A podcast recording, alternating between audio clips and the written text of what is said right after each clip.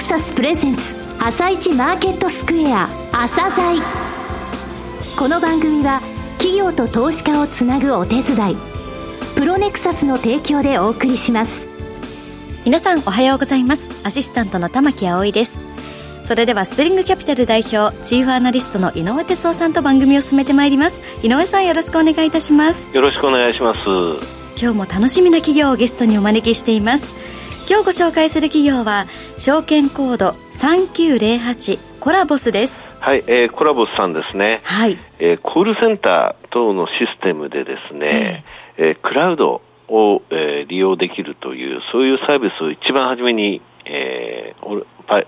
行ったパイオニアの企業なんですけどね、はいええこれあのクラウド型っていうのは買い取り型と違ってますます増えていくと思います、はいそういった中でのこの会社の強みっていう部分をですね、えーお聞きくださいはい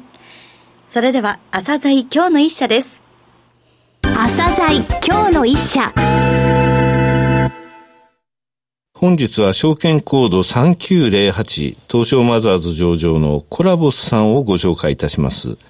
お話しいただきますのは代表取締役社長の茂木隆夫さんです。本日はよろしくお願いします。よろしくお願いします。会社設立されたのは2001年、えーマザーズに上場されたのが2015年の3月でしたので、4年ですね。はい会社設立の経緯とかですね、事業内容について簡単にご説明ください。当社は一般の方がお電話をおかけになる際、はい。企業のお客様相談室ですとか、えー製品の問い合わせセンターなどのコールセンターの電話システム、えーこれらをですね、はい月額の料金制のクラウドサービスで、えー安価にスピーディーに提供させていただいている、えー会社でございます。はい。で、コールセンターというと、ちょっとニッチなセクター向けではありますが、はいえー日本で初めて、えーコールセンター向けにクラウドのサービスを提供を開始させていただいたパイオニア企業でございます。どうしてこういうことをやろうと思われたんですかね。もともとですね、はいえー私はあの、商社の日照祝いという会社、はい今の総実という会双日社ですねはいここの、まあ、IT、情報産業お部門で働いていた時にですね、はいえーいろいろ、こう、事業に関わる、んえー機会がございまして、その中で、コールセンターのシステムが非常に高価で、えー専門的なものであるとはいいうことで、これをもう少し安価に提供したら、いいビジネスが、こう、できるのではないか、お客様に喜んでもらえるのではないかということで、はい参入を検討したというはい経緯がございます。なるほどはい。会社設立後はですね、はいクラウドサービスそのものをご理解いただくのが非常に難しい時期も、えー実際はありました。そうですね。まだ、クラウドという言葉がそうそうなかった頃ですからね。そうですねはい。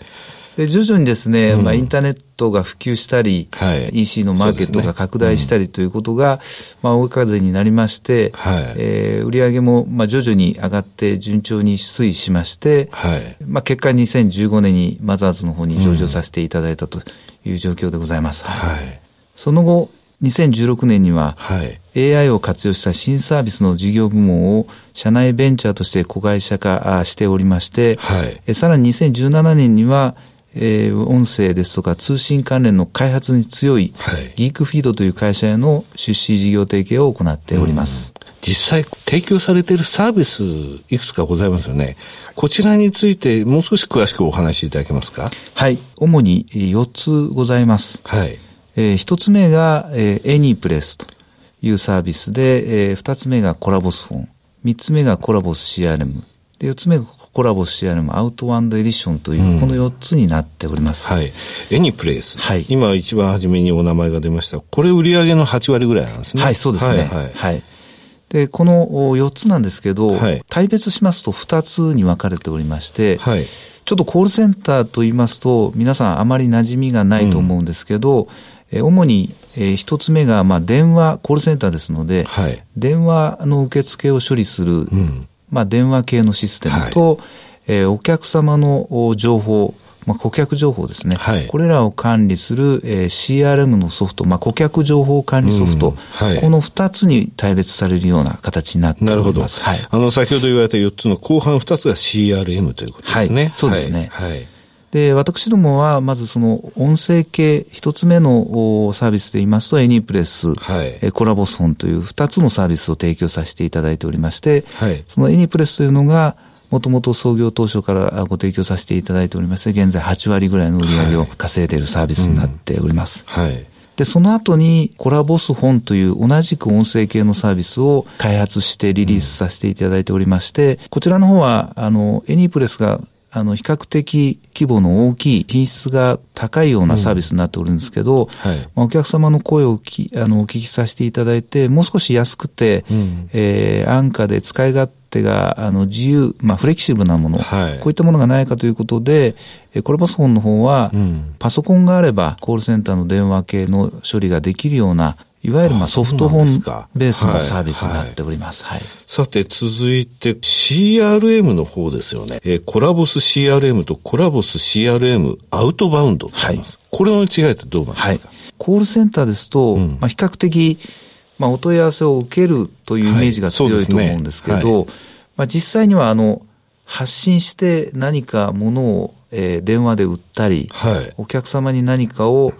えー、お問い合わせのお返事をしたりという、まあ、はい、発信系のこう処理もあったりするんですけど、どはい、コラボ CRM とコラボ CRM アウトバウンドエディションは、コラボ CRM の方が、えー、受信に比較的強い、はい、えー、クラウドのサービスになっておりまして、アウトバウンドエディションというものは、発信系の仕事をする。すね、あの、商品のおすすめなんかを、はい、ができると。ね、こうやって逆に言えばそのデータをきちんと管理して、はいそういったもの、ビッグデータを管理した上で、ここにっていうことで、マーケティングツールとして使えるようになってるってことなんですか。すね、はい、考えましたね。こう、リストを、はい、あの、投入して、うん、まあ、つながりやすいお客様から、こう、電話をかけたり、はい、社内ベンチャーで立ち上げた AI の会社っていうのも、これもちょっと、アウトバウンド系の AI を使ったサービスなんですけど、ここと連動させて、より効率的にお客様にアプローチをさせていただいたりというサービスを展開させていただいておまりす。受けるだけでなく、かけるためのサービスということですね。はいはい、すねさて、業界全体の動向、はい、それからその中における御社の強みとはどういった部分ですかね。はい。あの、業界全体の動向なんですが、うん、まあ、コールセンター関連のシステムの業界の動向で言いますと、昔からあるクラウドではないシステムを買うという購入型ですね。はいうん、これが比較的、まあ、ダウントレンド、まあ、マーケットが縮小しているのに対して、うんはい、クラウド型というのは、まあ、非常に好調に推移しているという形になっております。はいうん、コールセンターって言っても、その後データ解析とか、はい、そういった部分の勝負にもうなってるんですね。そうですね。そうしますと、ますますそのクラウドの利用価値って高まってきてるってことですね。はい、さて、強みはどういった部分でしょうか。。まず我々が考えております、えー、私どもの強みは3つあるというふうに考えております。はい、1つ目は、えー、安定的に収益が積み上がる、うん、いわゆるストック型の収益モデルであることです。はい、えー、我々の事業は、まあ、いわゆる契約数、お客様の数ですとか、ねうん、えー、使っていただいている ID 数とかチャンネル数、はいこれが増えていくことによって収益が増えていくというストック型のビジネスになっておりますので、非常に安定的でですね、コールセンター自体はなくなるものではないので、えご契約いただいたも、後もですね、お客様に非常に長く使っていただいていると。いう形のビジネスモデルになっているのが一つの強みになっております契約期間が長いストック型ビジネス。続いての強みははい。二つ目がですね、我々としましては、ワンストップでクラウド型のコールセンター向けのサービスを使っていただきたいということで、うんはい、先ほど4つのサービスをご説明させていただいたように、はい、基本的にはあの豊富なサインサービスラインナップをご用意させていただいております。はいうん、さて3つ目ははい、最後3つ目なんですけど、やはりあの日本初でクラウド型のコールセンターのサービスを提供させていただいているということで、うん、この信頼と実績というのが非常にお客様の、うん評価いただいている部分になっております。はい、小さい規模からですね、大きな、まあ、2200席超の大きなコールセンターまで規模を問わずですね、うん、豊富な導入実績を保有しておりますので、はい、あの、お客様がシステムを選ぶ際には、うん、特にコールセンターですと、システムが止まるとか、はい、電話がつながらないといったことは、まあ、1秒でも致命的なものになりますので、はい、実績ですとか、まあ、トラックレコードっていうのを重要視していただいているという状況でございます。うん、先ほどあの、ストックビジネスのお話が出ましたけれども、はい、継続の利用年数みたいなのって教えていただけるんですかね。えー、契約企業に関しましては、3年以上ご利用いただいているお客様が、当社の契約の約62%になっておりまして、うん、はい。はい、はいうちの38%はですね、5年以上と、非常に長期にわたってご利用いただいているという状況になっております。はい今後の成長戦略どういうふうにお考えでしょうか。えーこれからの成長戦略として、現状我々としては3つのことを掲げさせていただいております。えー一つ目はですね、顧客基盤を拡大するために販売力を強化して販路を拡大すること。はい二つ目は、新たな付加価値を提供するためにサービス商品の創出を加速すること。で最後三つ目なんですけど、えー安定した事業を創出するために経営基盤を強化するとこと、はいということで三つ掲げさせていただいておるんですけど、特に二つ目の新たなサービスですね。はいあの、現状力を入れさ入れさせていただいております。はい。で、えー直近ですと、株式会社シーズファクトリーという会社で当社が80%、はいあとデータ分析を専門にしている会社20%で、作っている会社で、えーいわゆるまあコールセンターで溜まったデータ、これを AI を使って分析して、えーお客様の売上とか利益につながるようなサービスをクラウドで提供させていただいております。はい。これはゴールデンリストというサービスで、えー導入の社数が徐々に増えておりまして、はい。 2019年1月末時点ですと23社になっております、現在はコールセンターでですね溜まったデータがはいまだ活かされてない部分があるということで、こういった情報を、まあ、お客様に、えー活かしていただきたいということで、えーこういったサービスを提供させていただいているというところでごなざるいほますど。はいはい。また私どもとはいキレアレコードという会社様はいと共同でですね、はいえー渡見さん。はい、そうですね。うんあえー運営するですね、ん店舗予約受付の業務ですね。はい。これを、えー当社が提供しておりますコラボス DMP という、えーシステムとイデアレコードが提供する予約管理システム。これを連携させて、はいえーコールセンターとのデータとも連携させてですね、はいえー試験運用を行っているというのが、あー現状でございます。これ DMP ってことは、あの予約されたお客さんの情報等を管理して分析して、はいまたアプローチするってことができるってことですかそうですね。ね。あなるほの、ど実際には、コールセンターでこういうことを言った方は予約の率が高いとかですねはあ。こういう時に電話してきたとか、こういう人だったらという、まあ、生のデータうんとデジタルデータを連携させて、次の予約にはい生かしたいとか、そういうこと広で告にも AI っていうことですね。はいそうですね。前期末よりですね、株主優待制度、えー新設されましたが、こちらについて教えてください。 2018年3月31日の基準日からですね、はい株主皆様の日頃のご支援に感謝するとともにですね、はい当社株式への投資の魅力を高めて、えーより多くの方々に中長期的に当社の株式を保有していただくこと、これを目的としまして株主優待をお導入させていただいております。具体的にはどういったものはいですか、。え毎年3月31日、えー現在の株主名簿に記載されております、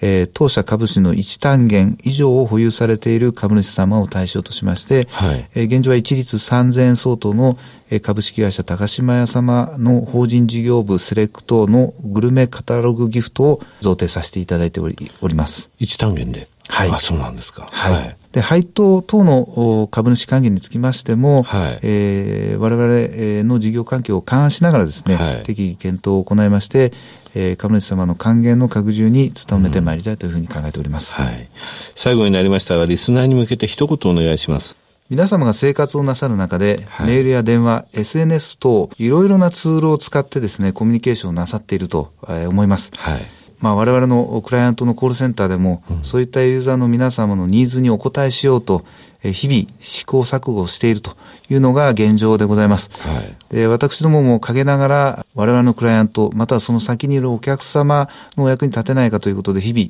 いろんなあご提案をさせていただいております。でもし企業のお問い合わせ窓口にですね、ご連絡なさることがありましたら、えーもしかしたらコラボスのクラウドサービスそうをですね使っているかもしれないということで、えー本日のお話を少しでも思い出していただけると、えー非常に嬉しい限りでございます。はい。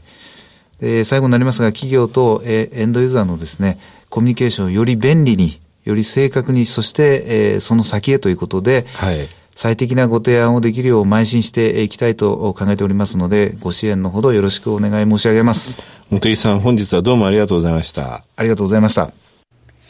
今日の一社、コラボスをご紹介しました。さらに井上さんにお話しいただきます。はい、えーコールセンター業務への、えーサービスの提供ですね。こはいれやっぱりクラウドって向いてますよね。これあの購入型のシステムだと、えー結局あの事務所を移ったりするときそれごと持っていくわけですよ。資産なわけですね。はいあとキャンペーンと打ちますでしょ。はいそうしますとその時だけ問い合わせがものすごく来るとあ。それに合わせた、えー数をあらかじめ用意しなきゃいけないわけなんですね。はいただこれ、クラウドだったら、そのキャンペーン期間中だけ契約件数って言いますか、利用件数を増やせばいいわけなんですよ。ああ、そうですよね。でしょだからすごくね、安価で、なおかつその導入にも全然時間かからないと。んえ開発云々等にも全然時間も人もかからないんですよね。それでいろいろなサービスが提供できますので、コールセンターやりたいって言った時にですね、あの、一気通貫でその、こういったサービスありますよ、こういったサービスありますよっていうのを提供できるんですよね。あと、ただコールセンターの業務から最後の方の部分ですよ。マーケティングなんですね。ええ双方向なんですよ。だからワタミさんの、えー飲食チェーンのね、えー予約受付業務で実証実験を開始しましたっていう話。だから結局 AI が分析してどういうことを言ったこういう人はリあのリピーターになる可能性が高いとかを使ったマーケティングツール、広告なわけですよ。そういったところをは13日発表したら、翌日ザラバストップ高があったんですよね。そういった状況で先ほど話やっぱ反応したっていうのはそういうことだと思います。はいそれでですね、この会社まだ割安なんですよね。ええそういったので600円から株価がこれ900円まで上がったんですが、それでも昨日時点で18.7倍の PR なんですよ。これ600円だった時ってあの、高島屋の、えーギフトのお話されましたよね、はい3000万はい1単元で。ええこれ配当利回り、これ株主優待だけで5倍になっちゃうんですよね。ですので、あの、全然割高感がない銘柄である。それから、これから、ますますクラウドを利用したコールセンター業務のシェアっていうのは、えー購入型をひっくり返すんですね、はいそういった中でも勝ち組であり続けられる企業だと私は考えますね。はい、わかりました。それでは一旦お知らせです。企業ディスクロージャー IR 実務支援の専門会社プロネクサス上場企業のおよそ6割2200社をクライアントに持つこれはアジア証券印刷の時代から信頼と実績を積み重ねてきたからこそさらにプロネクサスが目指すのは企業と投資家をつなぎ日本の株式市場を活性化させることですプロネクサス私たちは個人投資家の皆さんを応援します井上哲夫今日のストラテジーそれでは井上さん、後半の解説もよろしくお願いいたします。はい、えー今年に入ってね、日経平均のああのパフォーマンスあんまり良くないんですよね。えー上海24%も上げてて、ナスダック16%、ダウも11%上がってるのになんで7.8%って、これね、ブレグジットで揺れ動いてるイギリスの FTSE の8.5%よりも低いんですよ。じゃあ、ここから追いついていくかということなんですが、なかなか為替がね、100等円、112円のところからドル円動けない状態で2月の11日以降いるっていうこと、あとね、アメリカのビックスの供給指数が今、すごい低い状態にいるんですよ。14割が6営業日ってね、これ去年のあの、し史上最高値ダウが最後に取った時ぐらいの、あの、続いてる日数なんですよ。はいだから逆に言えば、ここから先、ボラティティがちょっと上がるとなると、一旦おしめ作る可能性あるので、はいどちらかというと、あまり、えーここは買い場ではないというふうに私は判断してますね。はい、井上さんありがとうございました。この後は東京市場の寄り付きです。朝鮮この番組は企業と投資家をつなぐお手伝いプロネクサスの提供でお送りしました。